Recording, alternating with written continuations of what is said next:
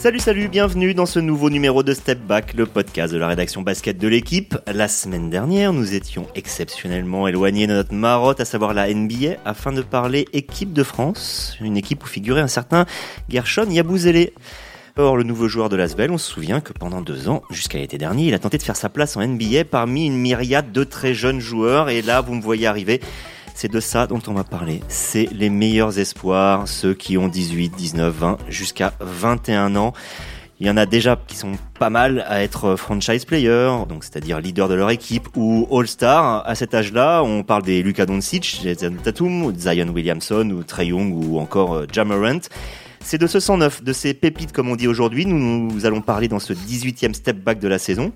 Et pour cela, je suis accompagné non aujourd'hui, non pas euh, de Maxime Mallet, notre New-Yorkais préféré, et euh, j'espère que Franck Ntilikina, s'il nous écoute, ne sera pas vexé par ça, lui qui a justement 21 ans.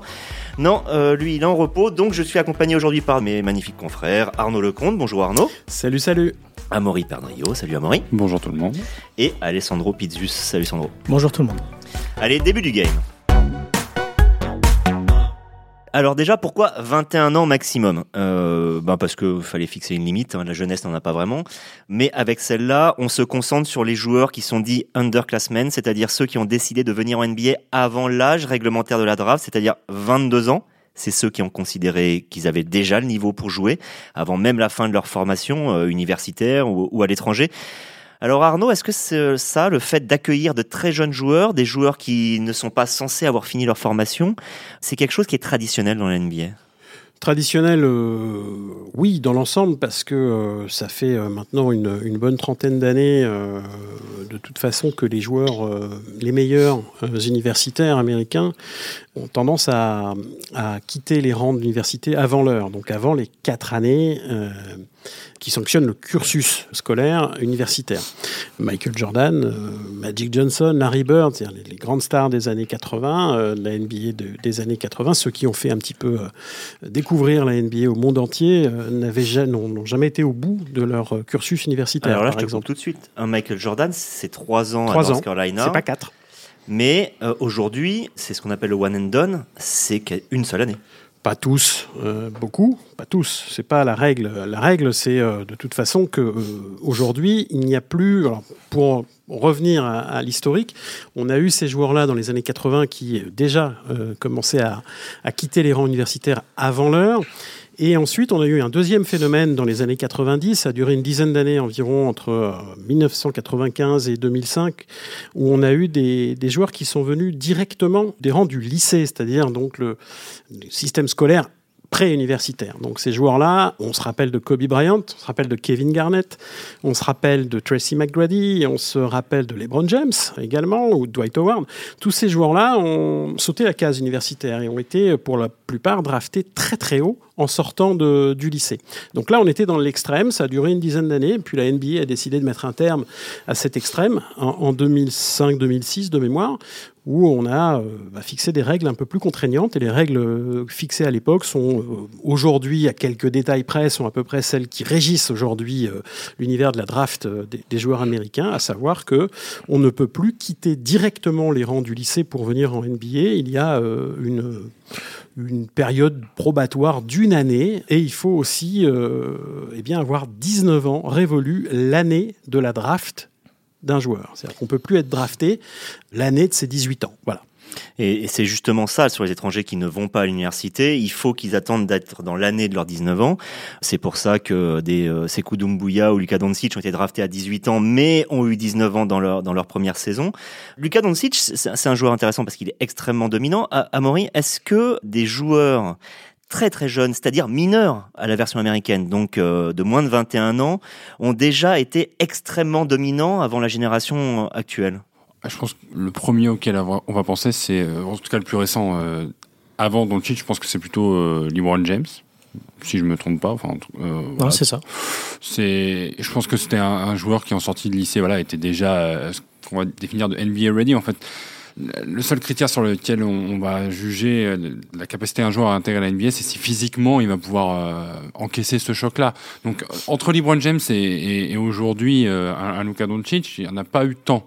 Mais on a, on a eu des, on a eu des anomalies physiques, des, des Greg Oden, des, des, des joueurs qui, qui, qui, étaient prometteurs, mais finalement, euh, voilà, rompus à la NBA, ben, c'est les blessures qui s'enchaînent, c'est s'intégrer dans des franchises qui sont pas forcément prêtes à avoir ce, ce, ce genre de, de profil-là. Donc, c'est monnaie courante, comme disait euh, Arnaud, mais il faut tomber au bon endroit au bon moment et sur la bonne génération. Donc, c'est pas tous les ans un, un, prodige qui a 18 ans et qui va en avoir 19 qui, qui intègre la NBA. Quoi. Plus précis, est-ce qu'on a eu des All-Stars à 21 ans et moins? Alors évidemment, tu vas me dire oui, mais beaucoup, pas beaucoup. Est-ce que c'est des noms? Est-ce que c'est des joueurs qui ont confirmé pour la plupart? Dans l'histoire de, de Ouais, NBA, de.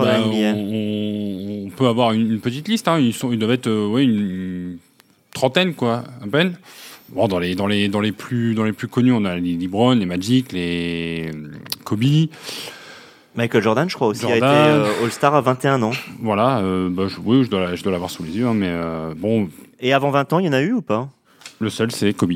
C'est ça. Et euh, du coup, euh, ça aussi, c'est un peu présenté comme une anomalie. quoi. C'est Kobe des Lakers, euh, beaucoup de représentation des, Lakers dans, le All-Star Game à, cette époque-là. Donc, bah, avant 20 ans, on n'est pas obligé de considérer non plus qu'un joueur est déjà dominant dans la ligue. Donc, il y en a déjà d'autres qui sont là depuis des années. Donc, c'est pas automatique. Mais quand on a affaire à un prodige, au, au sens propre du terme, bon, bah, c'est pas forcément choquant.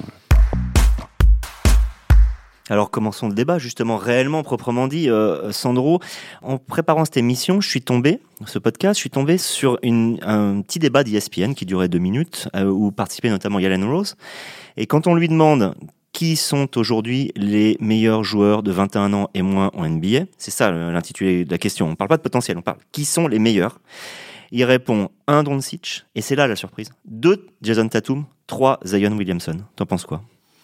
J'en pense que c'est c'est trois très bons joueurs et que j'aurais sûrement mis à peu près à, à peu de choses près le, le même classement. Peu de choses Euh, près. à peu de choses près parce que peut-être que au final parce que j'ai un petit faible pour lui c'est vrai j'aurais peut-être mis Trae Young dans le dans la discussion de avec ces trois là parce que c'est un c'est un joueur quand même il faut le rappeler aujourd'hui il tourne à 30 points de moyenne en NBA c'est sa deuxième saison. Alors après on a Luka Doncic qui est effectivement un joueur exceptionnel qui enchaîne les triples doubles il est d'ailleurs en avance sur euh, tous les temps records pour battre le, record de triple-double de la NBA. Donc euh, pour l'instant, on est sur, euh, on a eu, on a eu beaucoup de chance ces dernières saisons avec des drafts très riches, avec beaucoup de talent, ce qui n'est pas toujours le cas, d'avoir des joueurs qui ont très vite été, comme l'a dit Amaury, NBA ready, c'est-à-dire prêts à faire ce saut de l'université ou en tout cas de, la Ligue européenne à la grande ligue NBA. Et on voit ça tous les jours euh, avec Jason Tatum qui est en feu en février, qui a, qui a été, qui a été exceptionnel ces derniers temps, Luka Doncic et Zion Williamson, tu l'as dit, même si, bon, Zion, ça fait un mois et demi qu'il est en NBA parce qu'il a été blessé au début de saison. Donc il y a eu un échantillon de 10 matchs pour l'instant qui sont un échantillon, c'est un échantillon exceptionnel qu'on a eu euh, pour l'instant. C'est un peu une entrée et on a envie de voir euh, le plat de résistance quand ça va un peu se corser euh, ces prochaines semaines avec la course au playoff. Juste pour rebondir sur ce que tu disais, quand on a regardé la liste, il y a quelque chose moi qui me frappe, c'est euh, on a de plus en plus de joueurs extérieurs qui sont jeunes et qui dominent, et c'est plus difficile pour les intérieurs de dominer tôt en NBA. Voilà. Après, est-ce que c'est Question le- de physique, là, pour le coup. Là, Voilà. on parlait de. voilà, mais comme le jeu, comme le jeu, De maturité physique, Bien ça sûr, tu veux oui, dire. bien comme, le jeu, comme le jeu s'extériorise de plus en plus, Aussi, avec hein. de plus en plus de tirs à trois points, de plus en plus loin. C'est c'est pour ça qu'aujourd'hui un Young est placé aussi haut, aussi tôt, parce que son jeu colle avec celui de la NBA. Là où euh, il y a 10 ans, euh, en fait, euh, je pense qu'il serait pas à ce niveau-là. Un, un Trae Young, aujourd'hui, marque plus de 30 points de moyenne. Euh, c'est quelque chose de, de, de, de rarissime. Alors là, à, cette, euh, à cet âge-là, c'est quasiment.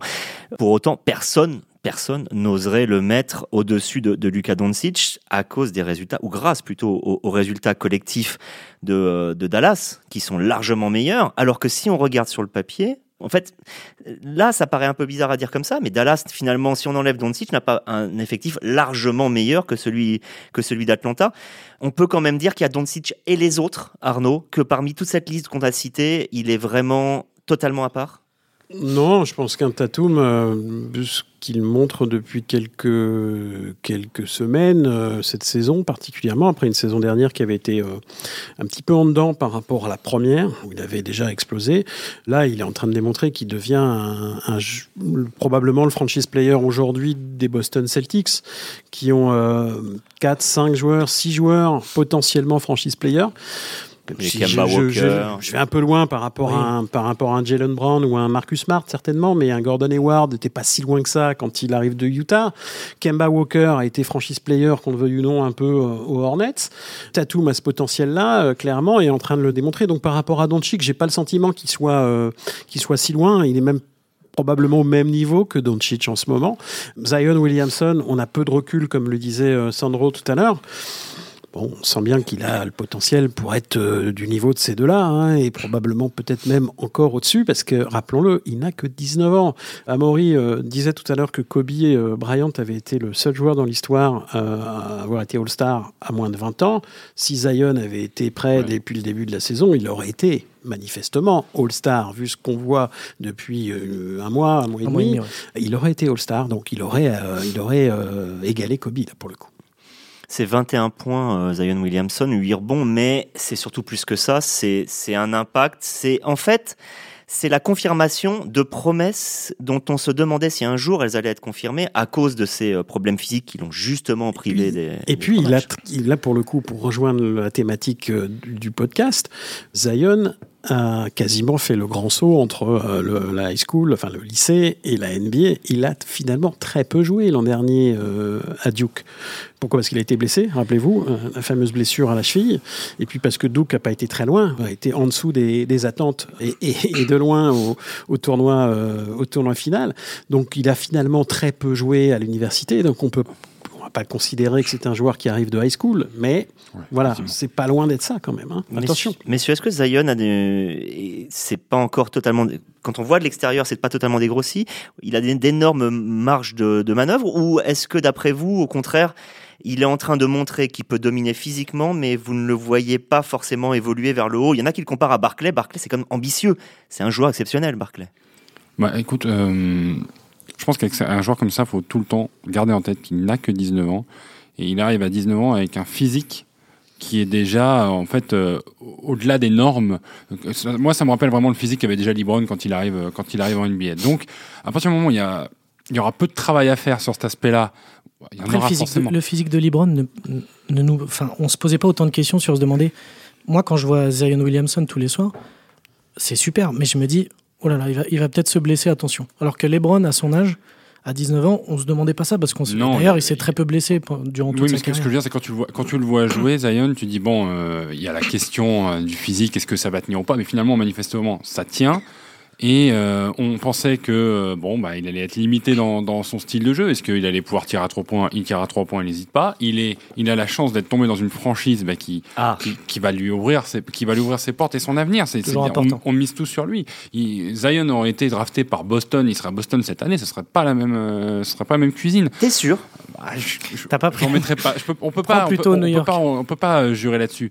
Mais bon, il faut, il faut, il faut pour un joueur comme ça, quoi qu'il arrive, même si le, diamant est, est, plus beau et plus gros que, les années précédentes, il faut pouvoir le polir quand même, il faut pouvoir prendre le temps avec, il faut pouvoir le, développer, le mettre dans un rythme de match NBA, 82 matchs saison. Alors évidemment, lui, il n'en aura pas autant. Moi, la question que je me posais, c'est, il marchait en université, il marchait sur le sur sur l'universitaire parce que il y avait personne qui pouvait égaler son intensité et son physique. Là, il arrive dans une ligue où il y en a, il y a des clients, mais est-ce qu'il est capable de, de s'adapter au jeu qui lui est proposé? Et bon, il le fait, et c'est, je trouve, enfin, c'est phénoménal, mais heureusement qu'il y a encore de la, marge de manœuvre à, à 19 ans. Quoi. Je voudrais revenir sur Jason Tatum, qui tourne à plus de 30 points de moyenne dans une équipe qui gagne et qui gagne beaucoup et qui gagne des gros matchs. Boston vient encore de, de gagner à Utah, même si Utah c'est c'est compliqué en ce moment, il faut quand même aller gagner à Salt Lake City. C'est assez énorme. J'ai l'impression que Ja- Jason Tatum est en train de développer une euh, pas une carrière, on va dire une dynamique à la Kevin Durant. Est-ce qu'il y en a un de vous qui me suit là-dessus? Bah, c'est vrai que quand tu vois ce qu'il est capable de produire offensivement, je parlais de son mois de février. Son mois de février, c'est 30,5 points, 7,5 rebonds à 51% au tir et 50% à 3 points. Et on ajoute aussi une interception et un compte par match. C'est quand même exceptionnel. Est-ce qu'il se rapproche de Kevin Durant? Au niveau offensif, il y a des similitudes, c'est clair et net, parce que c'est un joueur qui avait déjà des fondamentaux impressionnants euh, quand il jouait à l'université, lui aussi, sorti de Duke une grande fac, un grand programme. Après, c'est juste au niveau défensif, je pense qu'il a encore une marge, même si je trouve qu'il s'améliore euh, de plus en plus à ce niveau-là. Mais bon, pour atteindre le niveau de Kevin Durant, qui est quand même un défenseur euh, d'élite, hein, il y a encore un peu de chemin. Après, offensivement, c'est un joueur qui est déjà accompli. Il est dans sa troisième année. Hein. C'est pas non plus un joueur qui a énormément d'expérience. Donc, c'est très très très encourageant. Arnaud disait tout à l'heure qu'il il faisait une, très bonne saison. C'est vrai, il fait une très bonne saison. Mais euh, il manquait encore un peu de régularité parce que son début de saison était un petit peu en dents de scie. Il y avait des pourcentages qui parfois étaient un petit peu. Euh, parfois, il shootait à 20% pendant un match. C'était un, petit peu, un petit peu bizarre parce que le lendemain, il shootait à 55%. Là, depuis un mois, il est très très très régulier. Comme par hasard, euh, Kemba Walker est absent depuis quelques matchs, c'est lui qui a repris les rênes. On sent que c'est un joueur qui est, qui est déjà mature en fait. Et il n'a que 21 ans et c'est ça qui est le plus impressionnant. Je pense que ces, progrès, euh, c'est surtout dans la dureté. Il était un peu euh, comment le comparer Peut-être un, une sorte de Bambi euh, sur les deux premières années, un peu soft. Et aujourd'hui, euh, j'ai l'impression qu'il a effectivement acquis quelque chose là, passé un cap en termes de dureté, ce qui est fondamental pour pouvoir être régulier, être constant justement pour euh, porter une équipe. C'est c'est le cas de tous les de tous les grands joueurs. Hein. Il n'y a pas il a pas de secret. Donc lui, il est en train de passer ce cap là. Alors où ça va le mener Est-ce qu'on peut le comparer à Kevin Durant? J'ai un peu de mal parce que je suis d'accord dans la fluidité. C'est un joueur incroyablement fluide qui a des fondamentaux parfaits, etc., qui est très complet. Je trouve qu'il a un volume de jeu peut-être euh, plus all-around que, que Durant, même si j'ai bien conscience que les grands fans de Kevin Durant vont, vont hurler, mais j'ai le sentiment qu'il a un côté plus all-around, donc être capable de, un petit peu d'être partout. Euh, bon, Durant aussi, hein, je, évidemment, mais, euh, peut-être pas au même âge. Peut-être pas, ouais. peut-être pas au même âge. Effectivement, Durant était peut-être plus dans sa panoplie de shooter, de grand attaquant, hein, grand attaquant à la marseillaise à l'époque, et qu'il a euh, effectivement élargi sa palette euh, au fil du temps. Donc voilà, après, euh, non, c'est un joueur qui a bien, un peu comme Doncic. Je pense qu'au contraire, je pense qu'ils ils ont un côté assez comparable l'un comme l'autre, même si Doncic est, est peut-être plus volumineux physiquement, etc. Mais je trouve qu'il y a dans leur jeu, dans leur capacité à justement de jouer un petit peu toutes les positions et d'être capable d'être efficace partout, une vraie capacité à, ressembler à Doncic. Il y a une question de, contexte. C'est vrai que Jason Tatum a, eu la chance de tomber dans une équipe où euh, il a toujours eu des bons joueurs à côté de lui. Il, a surtout un coach qui est euh, extrêmement structuré, qui vient du milieu universitaire, donc qui, sait ce que c'est que développer des, jeunes joueurs. À l'inverse, un joueur comme Trey Young, on voit dans une équipe qui est en totale reconstruction, on lui a laissé peut-être un peu trop tôt tous les ballons d'une certaine manière. Ses statistiques ne sont-elles pas c'est paradoxal de dire ça, mais le début de la fin, c'est-à-dire qu'il en a tellement fait, on, a, on est en train de tellement l'attendre qu'il y a un moment, on va se lasser de ce, de, de peut-être de ce joueur, ou alors au contraire, est-ce que vous pensez que, que ce qu'est en train de faire Atlanta, de reconstruire touche par touche, il leur manquait Collins s'il est revenu, ils n'avaient pas vraiment de pivot, ils ont capé là, ça, ça va faire qu'on va découvrir que Trey Young peut être de ce niveau-là?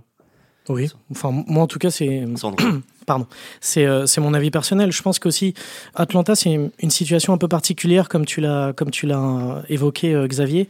John Collins a été suspendu euh, pendant plus de 25 matchs à un moment dans, la saison. Ils n'avaient pas de pivot, ils viennent de le recruter. Ils n'ont jamais joué encore tous les trois ensemble. Hein, ce ce noyau fort Trey Young, John Collins, Clint Capella.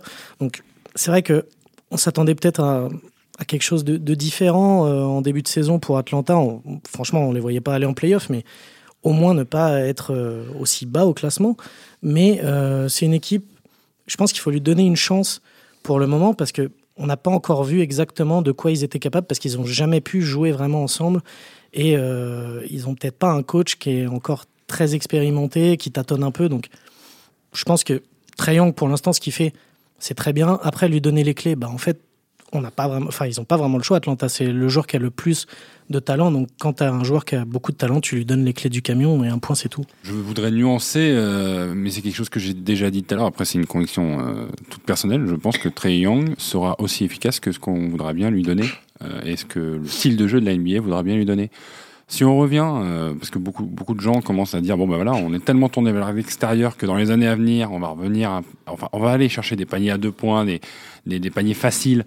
Ben, un triangle, euh, ok, il, décochera quelques flèches à, 10 mètres et puis on sera ah mon dieu, il, est toujours, il est toujours aussi fort. Mais je suis pas, je suis pas complètement d'accord avec, ben, cette analyse parce que c'est pas qu'un shooter. Euh, c'est pas que, mais mais je pense que aujourd'hui on a un joueur qui guide une équipe qui n'est pas compétitive, donc tu ne sais pas dans quel état d'esprit les, les franchises qui jouent, qui ont quelque chose à jouer, qui affrontent Atlanta, dans quel état d'esprit elles sont. il y a des équipes qui peuvent choisir de laisser Trey Young faire son œuvre en disant ça ne nous dérange pas qu'un joueur comme Trey Young mette 45 points du moment qu'on gagne à la fin.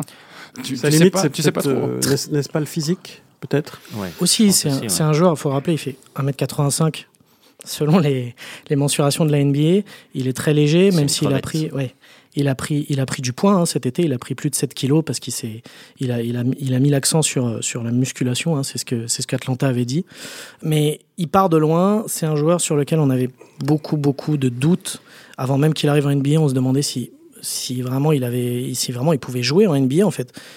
Je pense qu'à un moment, alors certes, il est dans la plus mauvaise équipe de la ligue, Très bien résumé. en fait. mais oui, attendez, il a fait joue plus à- déjà que ce qu'on attendait. Voilà. il fait Donc 30 ça, points de moyenne et malgré tout, alors oui, c'est un attaquant, tout ça, il tourne à 9 passes de moyenne. C'est un des meilleurs passeurs de la ligue aussi. il Ouais, fait jouer Russell les autres. Westbrook aussi, et on sait comment joue, ah, et, et James Harden Atten- aussi, attention, et on voit bien. euh, là, on bien. parle, voilà, c'est un meneur avec avec NBA un QI basket différent là. la NBA contemporaine produit des chiffres. Oui. Il faut euh, aussi être, prendre de- un peu de distance par rapport aux chiffres bruts, parce que le jeu aujourd'hui produit des chiffres. Pourquoi on a de plus en plus de joueurs qui font des séries de triple-double, euh, etc. C'est aussi parce que les chiffres ont explosé à tous les niveaux. Donc tout évidemment. La façon de les calculer et le, le- Et même le, le- la façon d'arbitrer, euh, Voilà. la façon de jouer. Les attaquants sont protégés, etc. Et, et etc. les 9 passes, tu peux, le- tu peux faire la corrélation avec euh, James Harden tout seul à Houston, il peut tourner en triple-double. Tu rajoutes Oui, quelqu'un mais- qui va, qui va phagocyter des ballons, mais finalement, il n'est plus qu'à 7 passes cette saison. Je, suis- je suis d'accord, il faut Atlanta, pas, il faut personne pas- pour venir faire les Il faut passes. pas se focaliser sur les chiffres, mais Ja- euh, James Harden, Russell Westbrook,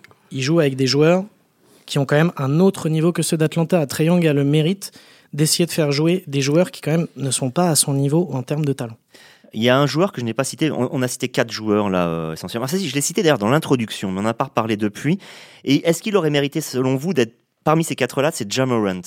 Parce que lui, il fait moins de chiffres, des bons chiffres, mais moins de chiffres. Pour autant, il, est, il, il- il mène déjà son équipe en playoff. Ah, mais moi, je suis fan complet. Euh, il, est rentré dans la- il est rentré en NBA en, en étant clutch. Rappelez-vous, euh, l'un de ses tout premiers matchs où il avait, euh, il avait à la fois ramené, je crois, provoqué la prolongation, ensuite fait un contre décisif sur, contre les Nets, les Nets, je crois que c'était contre Irving. Rappelons déjà que c'est le meneur de Memphis pour ceux Alors c'est le meneur de Memphis, bien sûr, meneur de Memphis, un jeu électrique, archi, archi excitant. Voilà, n'ayons pas peur des mots. Enfin, moi, j'adore. Quasi Voilà. inconnu il y a un an et demi. Ouais, ouais, ouais, avec un parcours euh, un peu heurté, etc., universitaire. Bon, c'est ce gamin-là, il, est arrivé par la grande porte début octobre, quasiment euh, cinq jours après le, le coup d'envoi de la NBA. Il est clutch sur un match contre les Nets. Voilà, quoi, welcome à NBA. Et il a un physique sur le coup. euh, on se dit bon, euh, ouais, il a pas l'air bien gros physiquement, il a pas l'air bien solide, et il va, il va vous claquer des machins euh, sur la tête des grands. Il a, bon, il a été clutch plusieurs fois. Voilà, c'est c'est un, un joueur exceptionnel dans son profil, dans son genre. Après, quelle carrière va-t-il faire? J'ai peur pour lui qu'il soit physiquement impacté très vite dans sa carrière, mais c'est un joueur assez unique en son genre.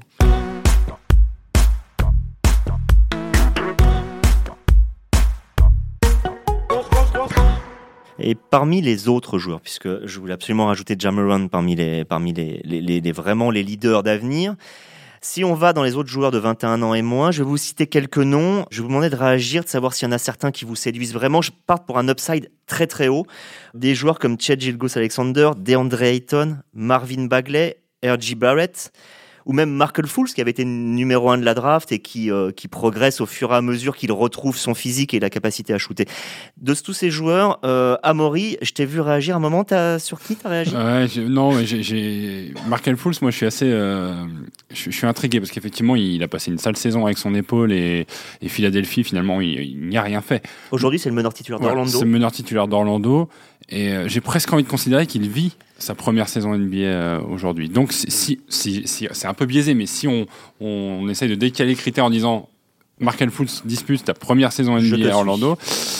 euh, c'est pas si mal ce qu'il fait dans une équipe qui, euh, en plus, euh, navigue entre, entre deux eaux, a du mal à se stabiliser, qui a quand même du, du star power avec euh, Vucevic, avec euh, Evan Fournier, Aaron Gordon. Donc, bah, je, je trouve qu'il a, en, en deux ans sans jouer quasiment, il a en fait récupéré un petit package de, de, maturité qui fait que bah, là, pre- première saison, une première, première vraie saison, c'est solide. Et après, un deuxième nom, que, j'aimais bien, mais finalement plutôt décevant, je trouve, dans l'ensemble, c'est DeAndre Ayton. Parce que c'est quand même c'est un pivot phénomène au moment où, où il est drafté. On se dit, tiens, on a, on a éventuellement un, un, un nouveau futur pivot. Devant Doncic, je rappelle. Voilà, devant Doncic, on a un Numéro un. nouveau futur pivot euh, euh, capable de, de, de jouer extérieur, de mettre de l'impact, euh, de, de, de défendre. Et puis bon, ben, au final, bon, ben, comme, comme on le répète souvent, mauvaise franchise, hygiène de vie, suspension. Voilà, on se retrouve avec un joueur qui ben, a creusé déjà un peu sa, sa, sa trajectoire, quoi. Arnaud, parmi les noms que j'ai cités, il y en a un, je voulais t'interroger. Chez Gilgus Alexander Ouais, je suis Stéphane. fan. Ouais. Ah, je voulais t'interroger sur RJ Barrett parce que je sais que tu suis les Knicks toujours euh, un petit peu d'un œil parce que c'est quand même une franchise historique, mais non, toi c'est euh, chez Gilgus Alexander, donc le meneur arrière du, du Thunder canadien, joueur extrêmement, euh, mais en fait très très poli, poli dans le sens euh, et Oui. son jeu est poli. Oui, et puis euh, on voit que c'est quelqu'un de hum, déjà de bien structuré euh, dans, dans, dans, dans sa tête et puis surtout dans son jeu. Moi, je trouve qu'il a déjà un jeu extrêmement mature à son âge. Voilà, joueur canadien, bon formé formé dans le système universitaire américain, hein, mais joueur canadien qui ben là fait une saison assez remarquable dans un contexte à Oklahoma City qui était en reconstruction. On sait, on sait, on sait aujourd'hui qu'au cassé, le Thunder est, est l'équipe la plus euh, peut-être surprenante dans ses résultats dans la, dans la conférence On Ouest. commence d'ailleurs à parler de Billy Donovan comme coach de l'année. Oui, ce qui est quand même. euh, Alors qu'il a failli se faire virer Oui. environ tous les jours depuis deux ans. et donc, qu'il euh, a été défoncé de chez défoncé par moi le, moi le premier d'ailleurs ces dernières années pour son incapacité à faire jouer ensemble et, et intelligemment euh, son équipe mais bref donc euh, je pense qu'une la recette un peu de- du Thunder cette année, c'est probablement Billy Donovan, rendons-lui euh, grâce de tout ça. Mais c'est aussi ce, jeu- ce- ce jeune joueur-là qui est une glue dans un, sur, un, sur un terrain et qui va dans une équipe et qui va devenir une glue, joueur qui, qui, qui fait tout bien, Qui fédère. euh, fédérer, etc. À la fois hors du terrain et puis en même temps sur le terrain qui, qui, qui bouge tous les trous en fait. Et euh, il va à terme forcément. Je pense que la franchise est pour lui quoi. Euh, Aujourd'hui, euh, il y a euh, Danilo Gallinari, euh, voilà, mais euh, Denis Schroeder, etc. Mais je pense que le futur de cette franchise est peut-être Shai Gilgeous Alexander. Sandro, tu, tu auras la dernière question. Euh, tu, as, tu as cette chance-là. En même temps, je sais pas si c'est une chance parce que je vais te demander d'aller vraiment dans le, aller chercher un peu dans le marais des, des, des joueurs, mais une grosse cote. Tu vois, là, cité, j'avais cité le deuxième niveau d'une certaine manière, mais, mais des joueurs qui sont encore pas mal, mais pas tant que ça. Je sais pas, des Kobe White, des, des Rui Hashimura. Eh ben, ou- j'ai en- j'ai envie de te citer deux joueurs parce que c'est vrai que je, je- je réfléchissais à ça un peu pour, pour me démarquer un peu par rapport à mes deux collègues. Il y a un joueur que j'aime beaucoup à Denver, qu'on n'a pas beaucoup vu, mais le peu qu'on a vu, c'est vraiment pas mal. C'est Michael Porter Jr., qui est un ailier, un poste 3-4, plutôt 4 d'ailleurs aujourd'hui en NBA, qui est un très très bon shooter, un très très bon attaquant qui est capable de dégainer très vite. On l'a vu à Denver sur. Il y a quelques semaines, quand, quand Mike Malone a décidé de le faire jouer un petit peu, que sur un temps de jeu assez court, il était capable de beaucoup scorer, de défendre pas si mal que ça. Alors c'est un joueur qui, il y a deux ans, était avant la draft, était même annoncé numéro un. Il a eu des gros problèmes au dos, ce qui l'a fait beaucoup reculer dans, dans la draft il y a deux ans, qui a été sélectionné en 15e position par Denver. Mais je pense qu'il faut vraiment l'observer. Et le deuxième joueur, ça va peut-être faire plaisir à Arnaud, mais moi j'aime beaucoup Mitchell Robinson, le pivot des Knicks. Je pense que c'est un très bon défenseur qui malheureusement a encore euh, beaucoup de marge. C'est un joueur qui tourne à plus de deux comptes par match. Bah, disons qu'il a heureusement beaucoup de marge, malheureusement, du mal à Malheureusement, l'exploiter à New York. Voilà, il n'est pas très bien ça. exploité à New York. Je comprends pas très bien euh, le temps de jeu. Des fois, il joue 30 minutes, des fois, il joue 10 minutes. Après, il faut pas oublier qu'il a des problèmes de faute et c'est là son plus gros défaut selon moi. Mais je pense qu'il y a une vraie marge, il y a quelque chose. J'espère que New York, avec leur nouveau coach, peut-être Tom Thibodeau, qui est, un, qui est un bon coach défensif, arrivera à, à le faire jouer euh, de manière régulière. Nono Amori, peut-être Amori, euh, sans explication, on n'a plus Mm. trop le temps, mais euh, pareil, un, un joueur qui te plaît, une cote, euh, un- quelqu'un. Alors, on va essayer de, de faire vite, mais euh, après, là, on a, je trouve qu'on a quand même euh, sorti pas mal de sorti pas mal de noms, donc j'aurais pas envie. En fait, je, je vais faire le non choix, c'est-à-dire de dire, je, je vois, je vois pas un mec qui- parce qu'en fait, le- quand même, on essaye de se dire, on, on en parlait pour Chase, c'est- c'est franchise player ou pas. Et est-ce que je vois dans la ligue aujourd'hui un mec capable de prendre les rênes d'une franchise, à part ceux qu'on a mentionnés là, non. Tu mets pas trop le début de ta réponse, je préfère la fin. Voilà. voilà, effectivement. Le petit Kobe White à Chicago est à suivre de très près quand même. Arnaud, j'arrête pas de dire que je finis, mais je vais quand même finir. Je vais finir avec toi. C'est coup Doumbouya. Il, est, il joue à Détroit. Bien Félicitations. C'est là qu'on voit les journalistes professionnels. Et il est, il toujours, je pense, le plus jeune joueur de la NBA. Est-ce que euh, il a non pas le, le- le profil d'un franchise player, mais d'un- joueur qui peut être dans les 10-15 Oui, de cette génération dont on vient de parler, où on a quand même cité des beaux noms? Il est, il est façonné physiquement pour la NBA. Donc, euh, donc forcément, il, il a tout son avenir dans cette ligue. Il a, il a démontré sur quelques matchs en, en janvier qu'il avait, euh, des capacités euh, déjà à, jouer, à avoir des minutes. Bon, il est en apprentissage, il faut pas en attendre. Je trouve qu'on a, on a peut-être, on s'est peut-être un peu emballé en janvier quand il a enchaîné, euh, notamment bon le fameux dunk qui a fait un, un peu le tour du, du monde. Et j'ai l'impression qu'on est un petit peu, euh, on s'est un peu, voilà, emballé un peu, un peu vite. Voilà, il faut lui laisser le temps de prendre la mesure un peu de ce qui lui arrive. Ce garçon-là va très vite dans tout ce qu'il entreprend depuis plusieurs saisons maintenant. Voilà, de là à, devenir la nouvelle icône française euh, en NBA, on va peut-être attendre un peu, mais il a en effet un, physique et une capacité à brûler les étapes, enfin brûler, le terme est peut-être impropre, mais en tout cas à franchir les étapes avec euh, avec méthode et avec euh, voilà avec raison, etc. Donc je pense que ce garçon-là, oui, a, un avenir. De là à être franchise player, on attendra un peu avant de se prononcer là-dessus. Merci beaucoup messieurs. Ben, à un prochain step back la semaine prochaine où on parlera probablement encore de NBA.